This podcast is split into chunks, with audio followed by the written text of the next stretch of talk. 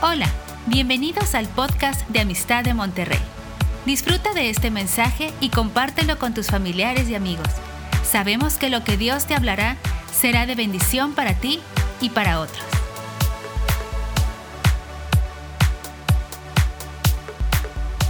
Hola, ¿qué tal? Sean bienvenidos a Amistad de Monterrey. Y estamos viendo el estudio de la primera epístola del apóstol Pablo escrita a su discípulo e hijo espiritual Timoteo. Estamos entrando al capítulo 5. En el capítulo 5 se refiere este capítulo a ciertos deberes y responsabilidades que el apóstol Pablo le está encomendando a Timoteo. Capítulo 5, versículo 1, le empieza diciendo esto. No reprendas al anciano, sino exhórtale como a padre y a los más jóvenes como hermanos. Aquí el apóstol Pablo está poniendo a Timoteo en una responsabilidad de algunas situaciones que se pudieran presentar en la iglesia. Es común que pueda haber en algún momento dado tensiones, fricciones, malos entendidos, rumores, chismes, a lo mejor hasta divisiones entre los mismos miembros de la congregación. Unos se sientan a la izquierda y otros se sientan a la derecha y no se pueden ver. Y todo eso tiene que ser responsabilidad del pastor buscar la manera de reconciliar a las diferentes partes para llegar a un acuerdo y mantener la unidad de la iglesia.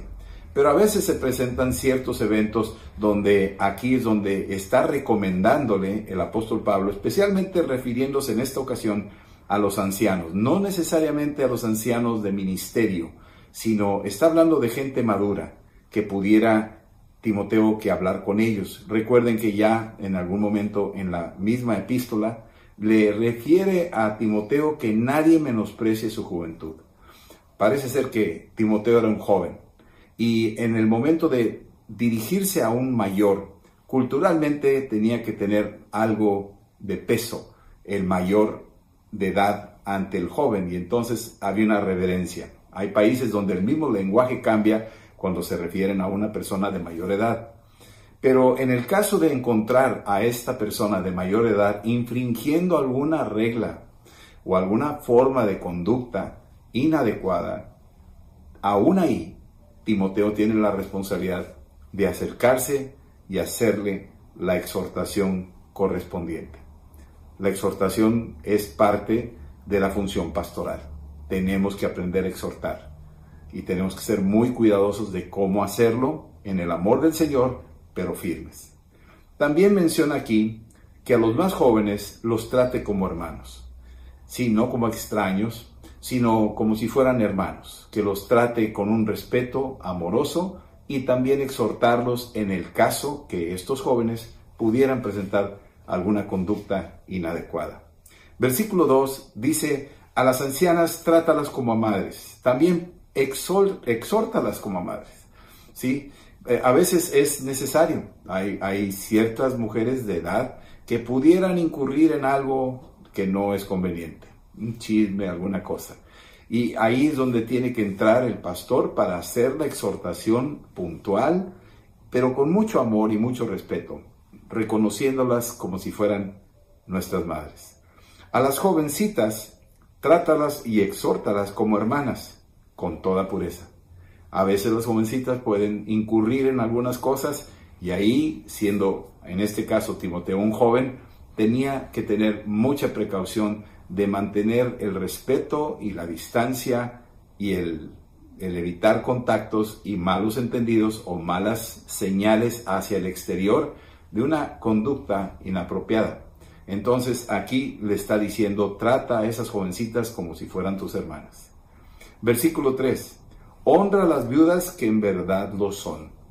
Aquí el apóstol Pablo sabe que dentro de la, de la familia, dentro de la iglesia, existen mujeres viudas. Tenemos varios casos en la Biblia, en el, en el libro de Lucas, ahí tenemos tres, cuatro casos donde habla de viudas. En el capítulo 2 de Lucas habla de Ana, viuda de Fenuel, que estaba ahí siempre en el templo, una mujer profetisa. Después ahí más adelante en el capítulo 7 habla de una viuda, la viuda de Naín, que va ahí llevando el féretro de su hijo cuando Cristo viene y le dice no llores y resucita a ese joven. Y más adelante en el capítulo 21 de Lucas habla de aquella viuda pobre que echó esas poquitas monedas donde les dio una enseñanza del poder del dar, que no se refería a la cantidad, sino se refería al corazón. Aquí el apóstol Pablo está diciendo, honra a las viudas que en verdad lo son. Hay unas viudas que realmente están desposeídas de todo. No tienen, no tienen a quién acudir, no tienen hijos, no tienen familiares, no tienen dónde estar, no tienen comida, no tienen ingresos. En aquel entonces no había pensiones, así es que es una situación bastante pesada y que la iglesia tenía que responder hacia ellas. Ahorita lo veremos más adelante. Pero aquí dice que las honren, que les den un lugar de honor a estas viudas. Versículo 4. Porque si alguna viuda tiene hijos o nietos, aprendan estos primero a ser piadosos para con su propia familia y a recompensar a sus padres, porque esto es lo bueno y agradable delante de Dios.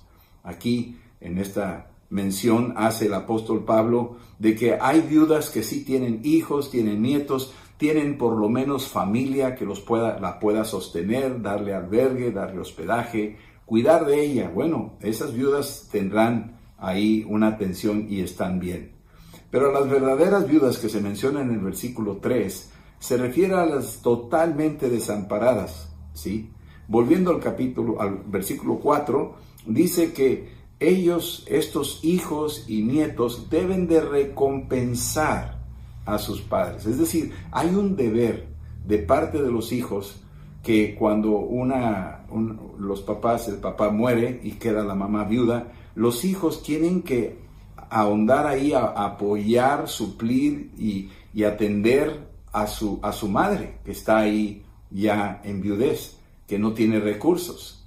Entonces esto es muy importante. Muchas veces existen estos hijos ingratos que teniendo ahí a su mamá viuda, no la atienden, no la visitan, no la asisten, no le dan alguna pensión. Ellos a ella se hacen los, los, los indiferentes y la van dejando en abandono. A veces las dejan abandonadas en asilos donde ni siquiera las visitan o no pagan su pensión ahí y no mandan un detallito en su cumpleaños, no las visitan, no, no están ahí atendiendo a ver qué le hace falta.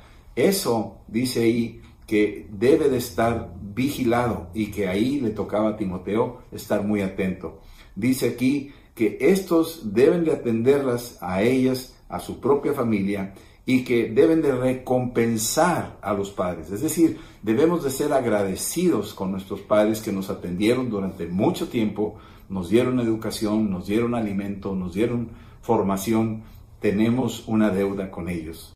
Y mientras estén en vida, tendremos que honrarlos. Porque esto es bueno, dice la Escritura.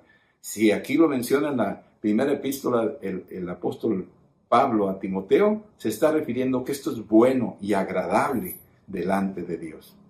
Versículo 5. La que, más la que en verdad es viuda y ha quedado sola, espera en Dios y es diligente en súplicas y oraciones noche y día. Sí, aquí está hablando como en el caso de Ana, la viuda de Fenuel, que era una verdadera viuda, estaba sola, ella estaba esperando la redención de Israel. Si uno lee el capítulo 2 donde se refiere a Ana, la viuda de Fenuel, exactamente aquí lo está describiendo. Ella esperaba la redención, ella esperaba la venida del Mesías. Era diligente en súplicas y en oraciones de noche y de día. Ahí dice que también hay unos. Así es que esta verdadera viuda está llamada a enfocarse al ministerio de estar atenta a Dios. Si esta viuda ya es mayor de edad y no, no, no, no está buscando volverse a casar o no, no tiene ninguna otra intención más que enfocarse a las cosas de Dios, el apóstol Pablo dice, a estas verdaderamente habrá que ayudarlas. Versículo 6. Pero la que se entrega a los placeres viviendo está muerta. Parece ser que había ese caso de viudas que eh, tal vez eran jóvenes y estando ellas ahí, eh, solteritas aparentemente eran viudas, eh, se empezaban a desviar y empezaban a, provocar problemas dentro de la iglesia, se entregaban a placeres y mientras estaban ahí sentadas en la iglesia, realmente estaban espiritualmente muertas. Versículo 7. Manda también estas cosas para que sean irreprensibles. Es decir, observar, porque también no podemos establecer qué rangos de edad había ahí de viudas, pero tendremos que considerar que probablemente había viudas jóvenes. Y ahorita da una solución el apóstol Pablo para esas viudas jóvenes. Que sean irreprensibles, dice ahí. Que no haya nada que se hable mal de ellas. Versículo 8. Porque si alguno no provee para los suyos y mayormente para los de su casa, ha negado la fe y es peor que un incrédulo. Este versículo hay que subrayarlo. Porque aquí lo dice, si no proveemos para los suyos, es decir, si nosotros, teniendo recursos, no apoyamos a nuestros padres, si no apoyamos a una, a una madre viuda o a un padre que está inválido y no los apoyamos, entonces no estamos cumpliendo con lo que Dios espera de nosotros. Dice aquí, mayormente debemos de ser proveedores para los de nuestra propia casa, ¿sí? Y dice aquí, si no se hace, estás negando la fe. Unos podrán decir, no, yo creo en Cristo. Pues Jesús los reprendió también cuando habló de Corbán. Cuando hablaba de eso, ahí la escritura en el libro de Marcos se refiere a que los judíos, en vez de atender a sus casas, a sus padres, decían, no, este dinero es para la obra de Dios, ya lo tocó Dios, es de Dios. Y, y de esa manera, religiosamente, se estaban justificando el no atender a sus padres. Aquí el apóstol Pablo está diciendo, si no atienden a estas personas que están en desventaja y en necesidad, han negado la fe. ¿Sí? Y es peor que un incrédulo. Qué tragedia, qué, qué manera de, tan descriptiva de enfrentar a una persona que no está cumpliendo con su deber con sus seres más cercanos en la casa para este propósito. Versículo 9 ha puesta en la lista solo la viuda, no menor de 60 años. Había una lista dentro de la iglesia donde tenían ahí atención especial para las viudas que no eran menores de 60 años, ¿sí? Que haya sido esposa de un solo marido, es decir, una mujer que no tenía más alternativa, que estuvo casada con un marido y que quedó totalmente ella viuda y no tenía a quien acudir tiene 60 años y es mayor de edad, necesita un apoyo y no sabe de dónde. Y dice, a esa la pones en la lista de los que vamos a apoyar como iglesia para que no sea desvariada la, la carga económica sobre la iglesia. La iglesia tiene una responsabilidad social, moral, con todos los que están ahí en la iglesia. Y entonces el apóstol Pablo está orientando a Timoteo cómo administrar los recursos para apoyar viudas pero que cumplan con estos requisitos, que sean mayores de 60 años de edad y que no hayan sido casadas otra vez. Versículo, dice aquí 10, que tengan testimonio de buenas obras, ¿sí? Si ha criado hijos, si ha practicado la hospitalidad, si ha lavado los pies de los santos, si ha socorrido a los afligidos, si ha practicado toda buena obra. Bueno, estas viudas son a las que se refiere el apóstol Pablo que sean de buen testimonio. Ahí la congregación puede dar fe de que da buen testimonio. Que hay una mujer que da obras, que hace obras, que ayuda a los demás, que ha criado a hijos. Es decir, muchas viudas se dedican a criar a niños, pueden estar en el ministerio de niños.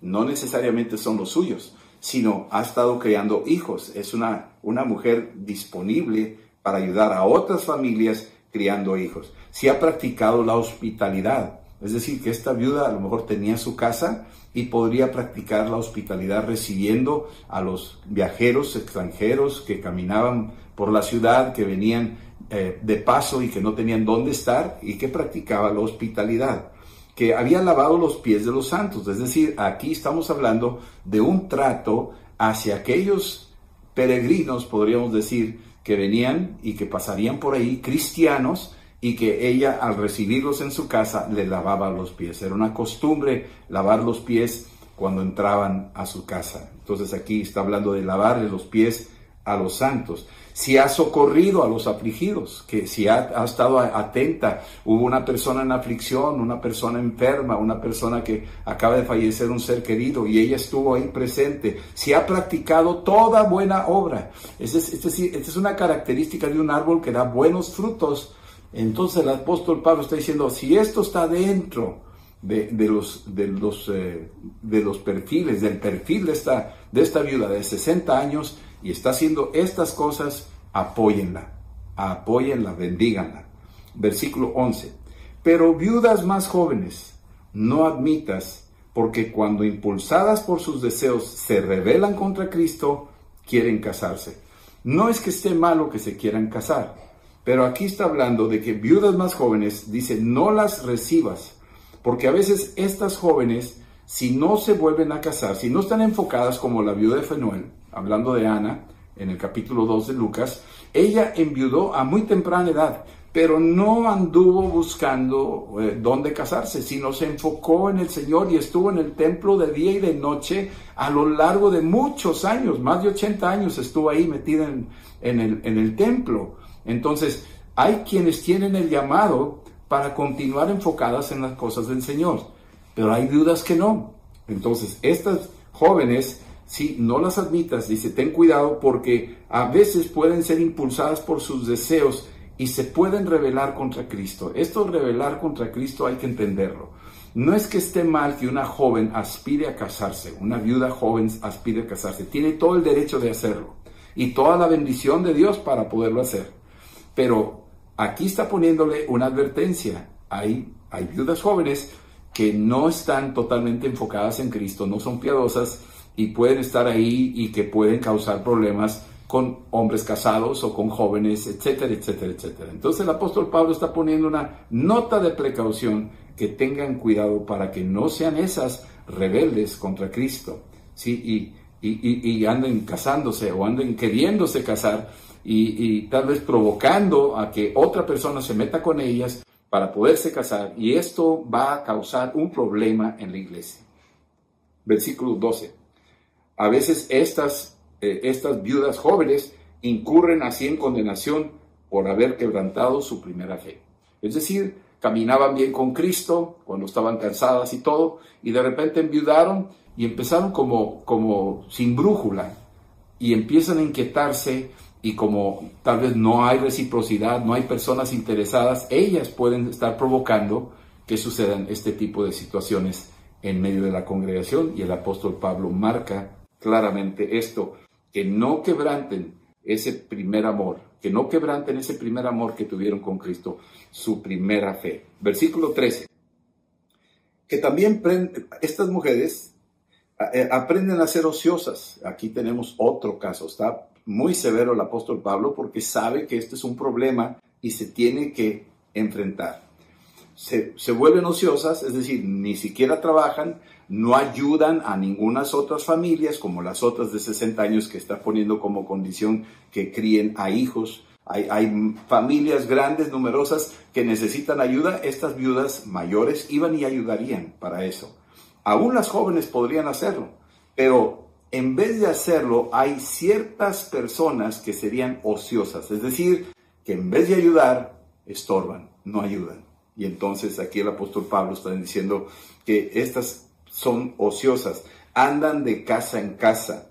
Y no solamente ociosas, sino también chismosas, entremetidas y hablando lo que no deberían de estar hablando.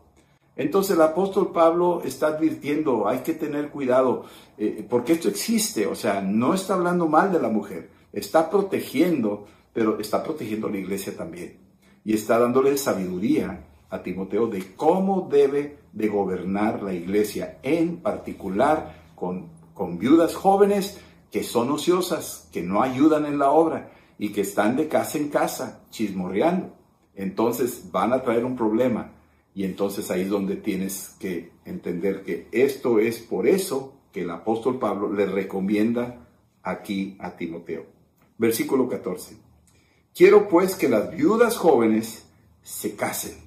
O sea, el apóstol Pablo no se opone a que se casen las viudas, especialmente las jóvenes, que se casen. No hay ningún impedimento. Ya, ya está la bendición dada de parte de Dios que se pueden casar.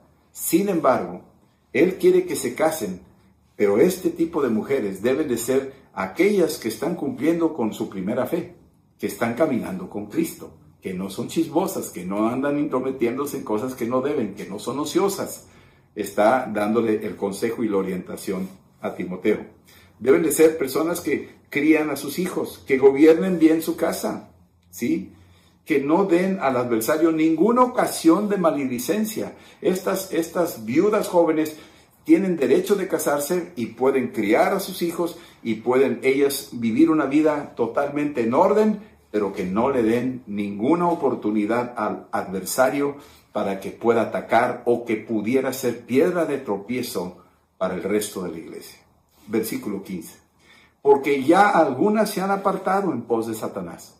Es decir, ha habido varias viudas, probablemente a través de una epidemia, o una guerra o alguna situación, quedaron muchas viudas y algunas de esas empezaron a irse en pos de Satanás. ¿Qué quiere decir eso? Empezaron a irse en pos de los deseos del mundo. Empezaron a poner sus ojos como Lot.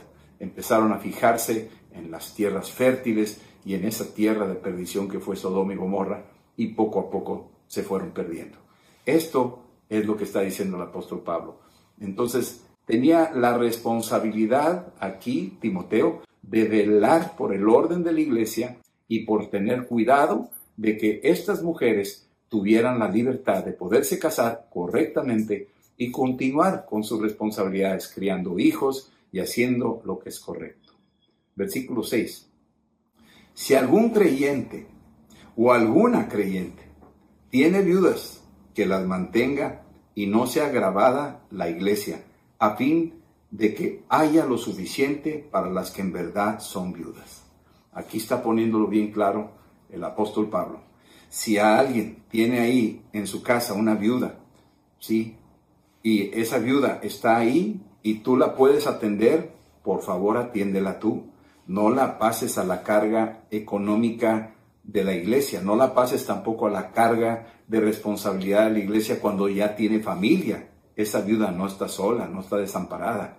Entonces está haciendo que la gente se haga responsable y que recompense lo que esas viudas, esas madres ahora solas, invirtieron en la vida de sus hogares y que ahora ya, ya no tienen a quién acudir. La familia tiene que ser responsable de atender y de cuidar.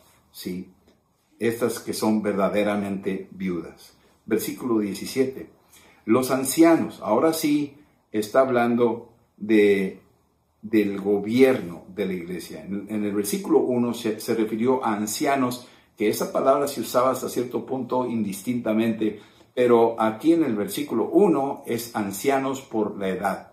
Pero aquí en el versículo 17 puede ser también por la edad, pero ahora implica una responsabilidad de función dentro de la iglesia los ancianos que gobiernen bien, que sean tenidos por dignos de doble honor.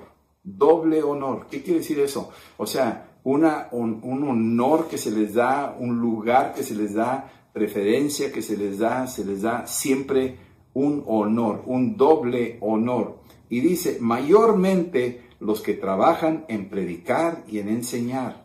Así es que estos que estaban dentro de la iglesia que tenían esa gracia de enseñar la palabra de Dios y predicar la palabra de Dios a esos ancianos, a esos que tal vez no estamos refiriéndonos a una edad determinada, sino que tienen estas características y pueden ser considerados como los ancianos de la iglesia, a esos se les da doble honor, ¿sí? Y a esos se les tiene que dar su lugar de respeto. Versículo 18. Pues la escritura dice, no pondrás bozal al buey que trilla, y digno es el obrero de su salario. En otras palabras, los que están sirviendo en la obra, los que están predicando y enseñando, son dignos de su salario. Que no se les pone bozal. Aquí lo dice, no pondrás bozal al buey. ¿Qué quiere decir?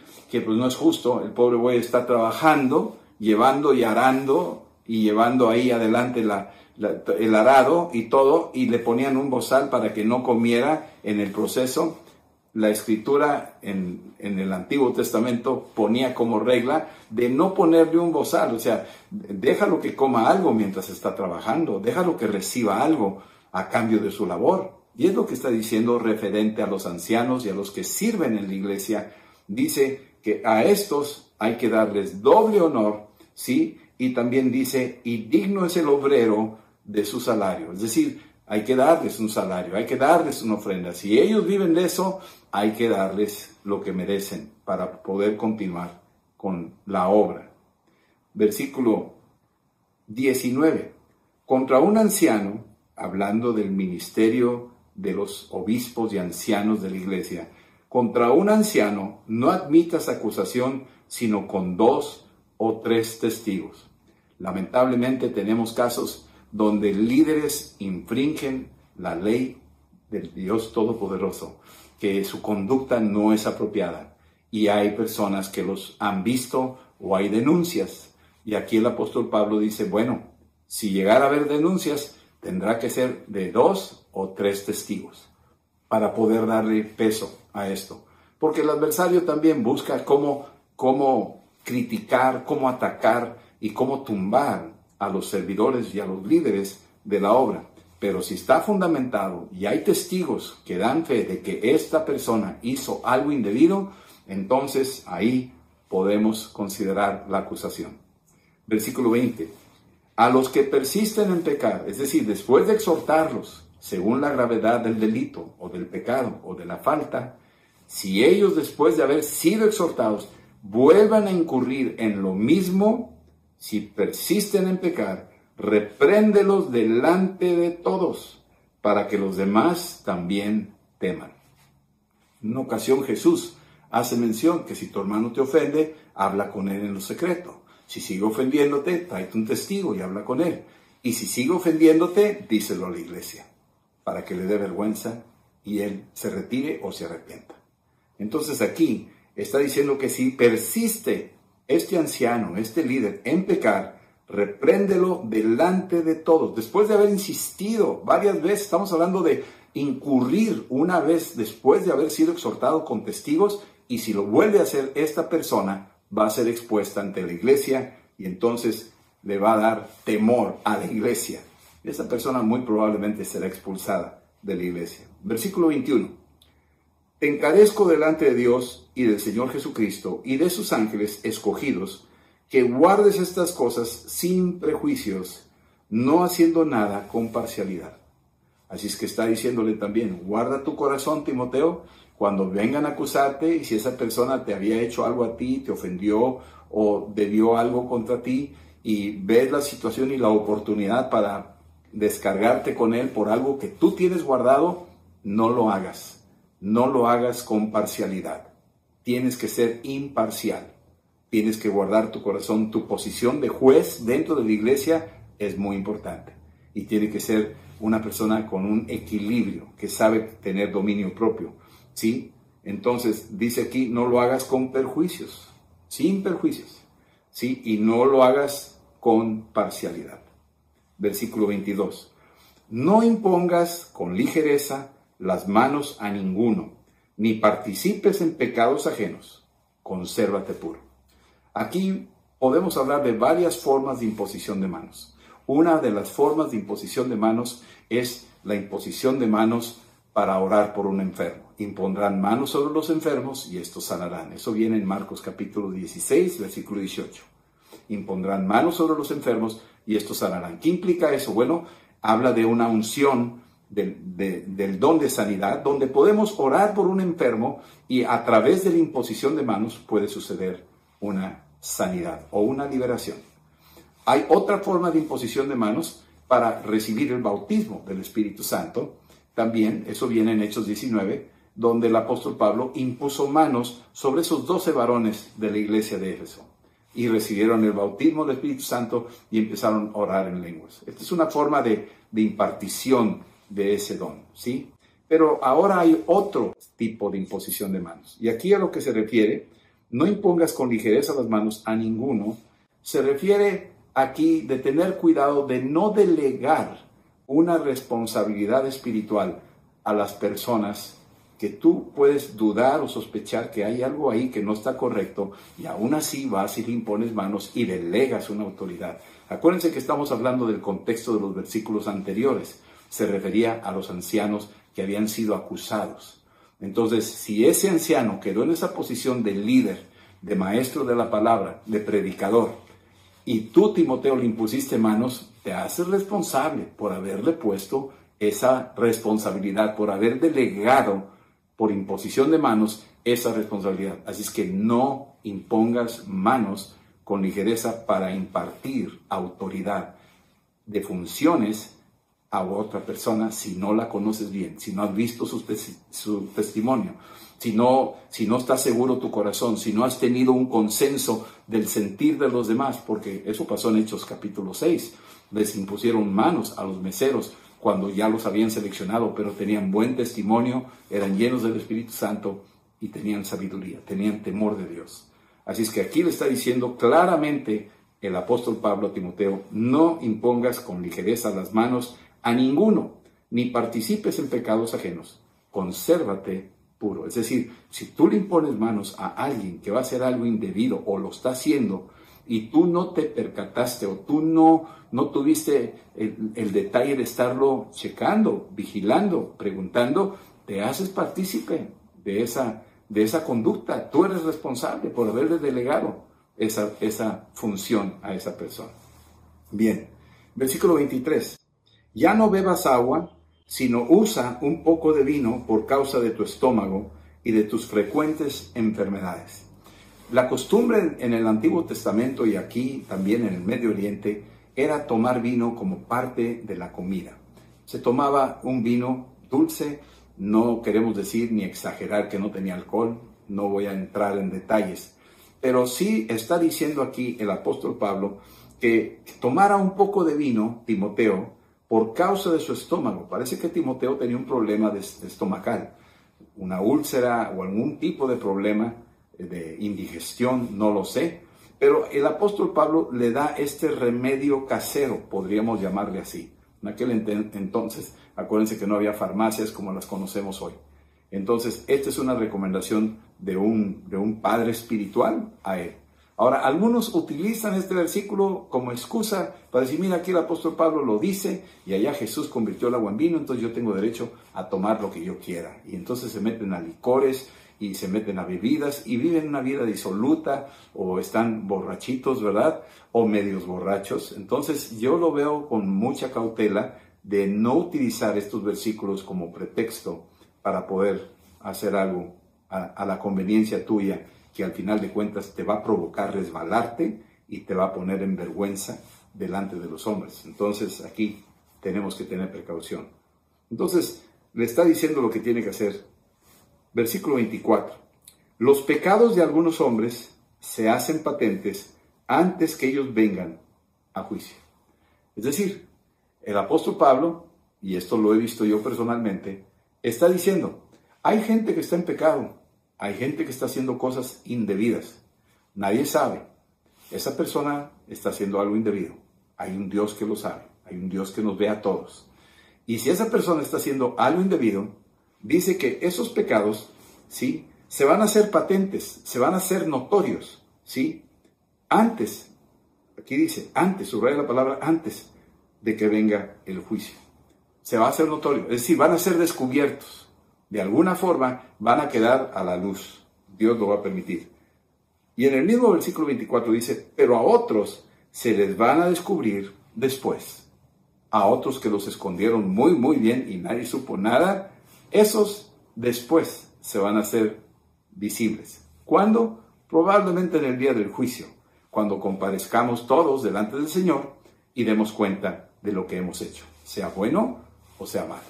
Así es que el apóstol Pablo le está diciendo aquí a, Timoteo, utilizando las referencias anteriores de ese ancianos que pudieran incurrir en alguna falta, le está diciendo, tal vez estos ancianos se escapen, las acusaciones era una sola persona, pero tenía razón esa, esa acusación, pero como es una sola persona, necesitas dos o tres testigos y no hay suficiente fuerza para poderlo acusar así con, con todo. Entonces, ok, esa persona escapa tal vez ahí, tal vez va a evadir una llamada de atención, evadir una exhortación, evadir una excomunión, un sacarlo de la iglesia, tal vez.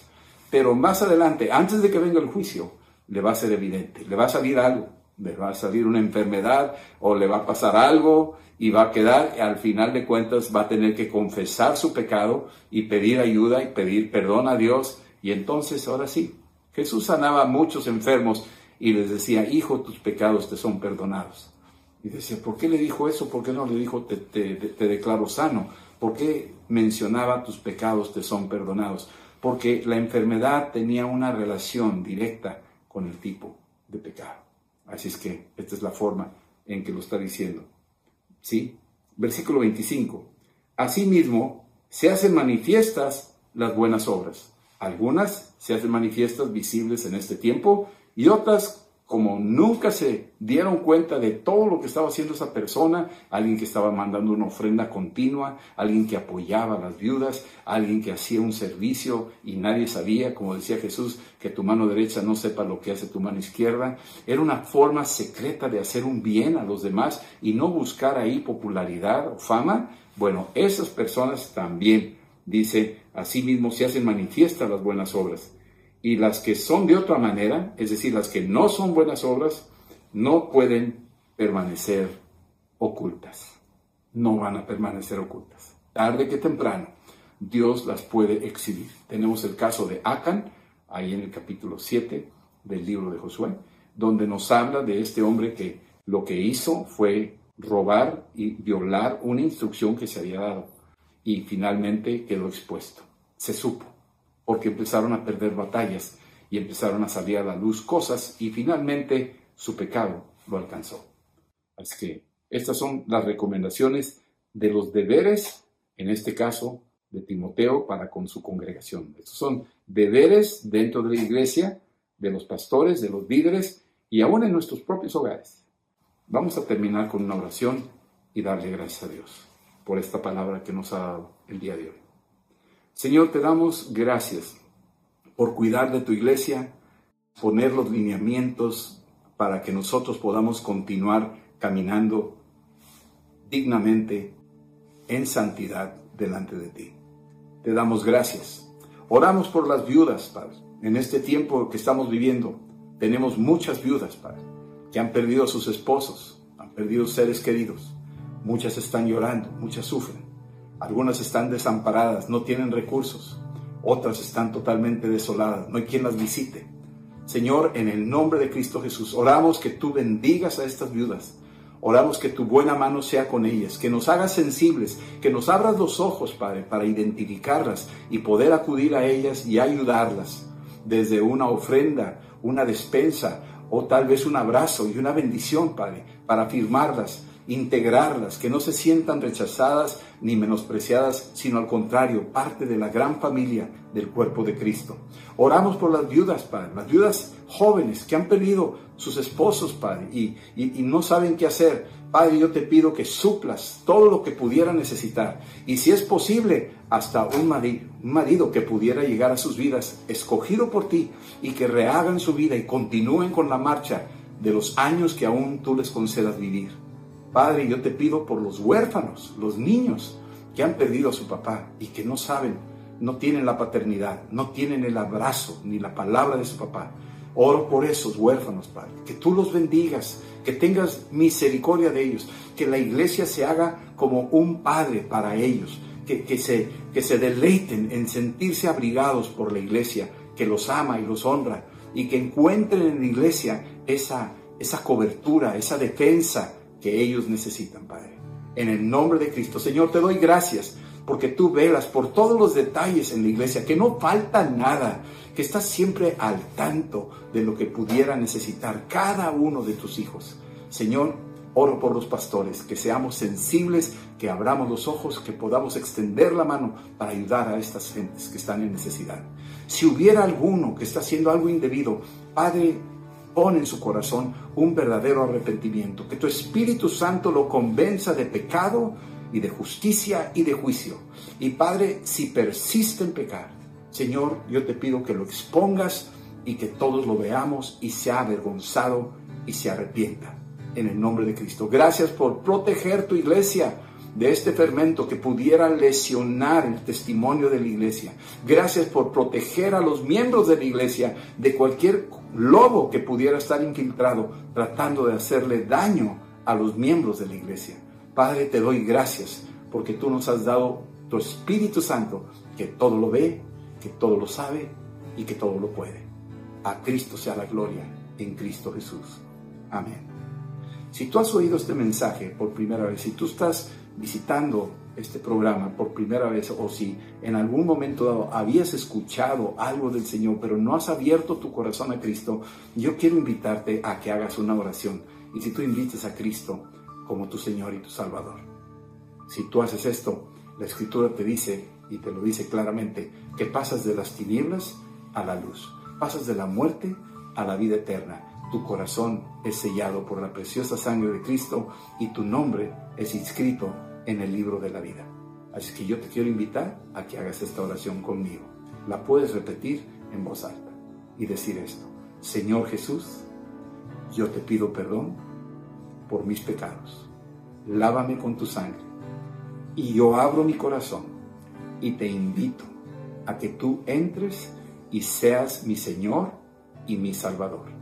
Yo creo que Dios levantó de los muertos a Jesucristo y que Él vive y reina, sentado a la diestra del Padre, intercediendo por su pueblo.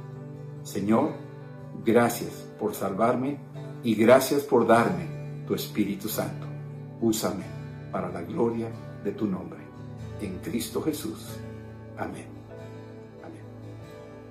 El Señor los bendiga a todos ustedes y nos veremos en nuestro próximo programa. Que el Señor les guarde y que estén bien en casa. Shalom Alejem. Les bendecimos. Hasta luego. Esperamos que este mensaje te ayude en tu vida diaria. No olvides suscribirte y seguirnos en nuestras redes sociales. Somos familia amistad.